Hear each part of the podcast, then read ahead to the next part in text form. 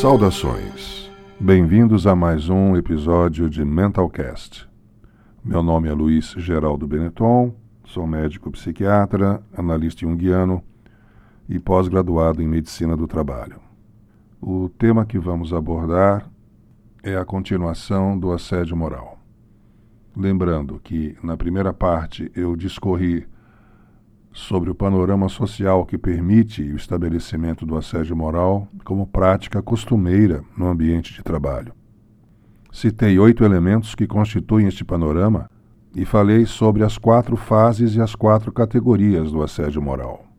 É um tema vasto com sérias implicações que vou apresentar neste episódio. Vamos refletindo.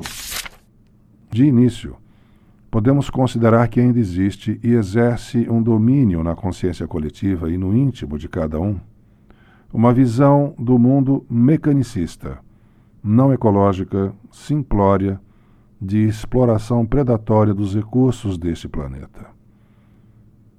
Esta mentalidade não se expressa somente no acúmulo de poluição e lixo, mas também pela obsolescência planejada e no plano relacional pelas relações abusivas de poder, pelo desrespeito aos limites e particularidades do outro, já que tudo pode ser visto como objeto de uso e descartável.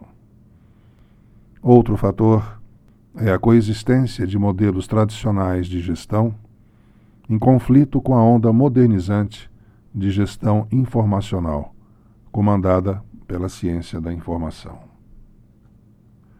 Novas formas de trabalho, ainda em processo de afirmação, anunciam uma profunda transformação, gerando incertezas e inseguranças. E o aumento da concorrência interna e a busca frenética e urgente por informação e pela constante qualificação, como fonte abundante de estresse para todos. Estes fatores, se não geridos por um forte código de conduta podem gerar precariedade de comunicação, pressões gerenciais insuportáveis sobre uma ausência de política de relações humanas baseada na ética. O caldo de cultura para riscos psicossociais está pronto. O assédio moral pode ocorrer sobre qualquer pessoa, mas os estudos mostram algumas particularidades sobre quem é mais assediado os excessivamente competentes e com alto senso de responsabilidade, que geram naturalmente insegurança em superiores nem tão competentes. Particularidades de personalidades como tendência a se sentir culpado, necessidade de agradar, carência excessiva de reconhecimento, perfeccionistas e inabilidade para lidar com desaprovação situações temporárias de fragilidade emocional ou corporal, incluindo regressos de afastamento e de licença maternidade. E, por fim, minorias de qualquer tipo, incluindo de gênero, raça e portadores de deficiência permanente. Quem assedia também pode ter algumas características: personalidade narcisista ou perversa ego inflado, falta de empatia, intolerância e projeção defensiva da sua própria incompetência. Quem foi abusado vai abusar. E o círculo se perpetua sem a ação enérgica preventiva de um código de conduta presente e conscientizado entre os colaboradores. Podemos agora vislumbrar as consequências do assédio moral. Vou comentar um a um. O assediador empregado é passível de demissão por justa causa e processo penal. O assediador empregador pode sofrer uma rescisão indireta pelo assediado e queda de produtividade e rotatividade de mão de obra e processo trabalhista. Para o assediado, sobram sérios distúrbios funcionais e emocionais como fadiga, irritabilidade, hipertensão, enxaqueca, distúrbio do sono, pensamentos reverberantes, apatia, tristeza, negativismo, exacerbação da depressão, transtorno obsessivo compulsivo, transtorno de ansiedade generalizada, além do pior mecanismo de defesa, que é a drogadição, o álcool inclusive, podendo tudo isso ou parte disso levar ao suicídio. A família do assediado sofre com conflitos conjugais pela interferência na dinâmica doméstica, pela mudança do comportamento do trabalhador, podendo chegar à separação conjugal. Diminuição do desempenho escolar dos filhos pela deterioração do ambiente familiar diminuição do patrimônio pela queda de produtividade, desemprego, separação com a divisão de bens. A empresa também sofre as consequências de um clima de assédio. No plano tangível, queda de produtividade, queda de qualidade no serviço, absenteísmo, presenteísmo, acidentes de trabalho, diminuição da produtividade das testemunhas, amuadas e amedrontadas, pois consideram serem os próximos na berlinda.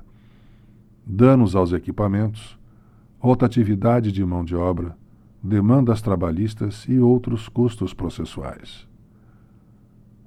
No plano intangível, passa a ter uma mancha na sua reputação.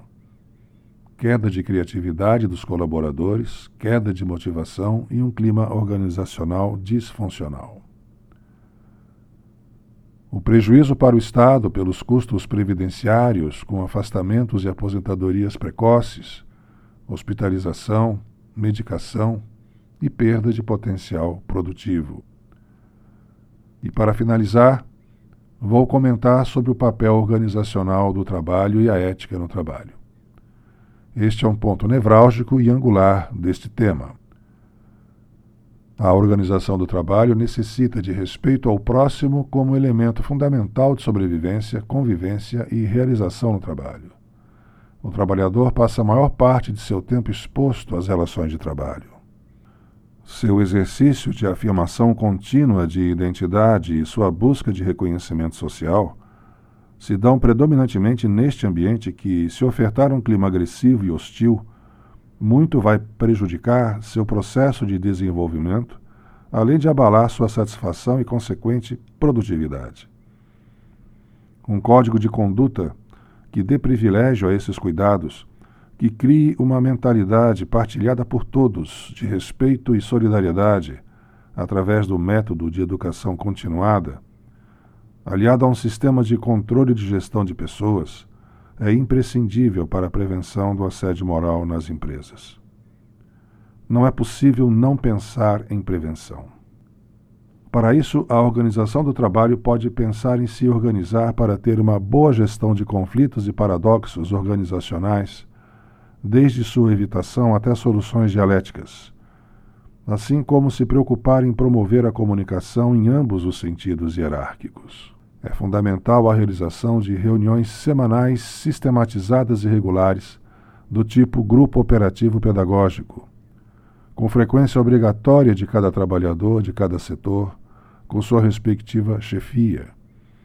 Estes grupos teriam como pauta discussões sobre a demanda do trabalho, abordagem de incidentes do cotidiano e a implantação por conscientização do código de conduta da empresa. É fundamental também a criação de uma ouvidoria independente, com autonomia de averiguação de denúncias e assédio moral. E, finalmente, a criação de um comitê de ética independente e autônomo, que indicaria o procedimento mais adequado dada a situação conflituosa. A organização do trabalho, se ancorada em um código de conduta atuante e conscientizado, pode muito auxiliar na prevenção e no lidar melhor com os conflitos relacionais. O bom gerenciamento de pessoas e conflitos deve ser uma preocupação em qualquer empresa, pública ou privada. Promover saúde e prevenir consequências é mais eficaz e menos dispendioso que arcar com todo o encadeamento de perdas que o assédio moral pode provocar. Pense nisso. E você que trabalha com gestão de pessoas e recursos humanos, e está interessado em refletir sobre o universo de trabalho pelo qual é responsável e gostaria de entrar em contato comigo, seja bem-vindo. Envie sua mensagem pelo e-mail contato@mentalcast.com.br.